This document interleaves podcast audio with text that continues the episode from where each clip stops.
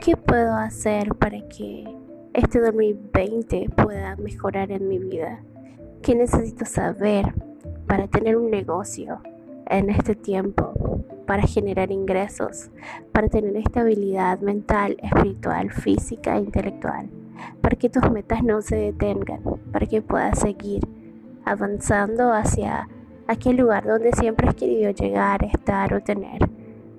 Esto es lo que vamos a comentar durante este tiempo en este podcast y bienvenidos.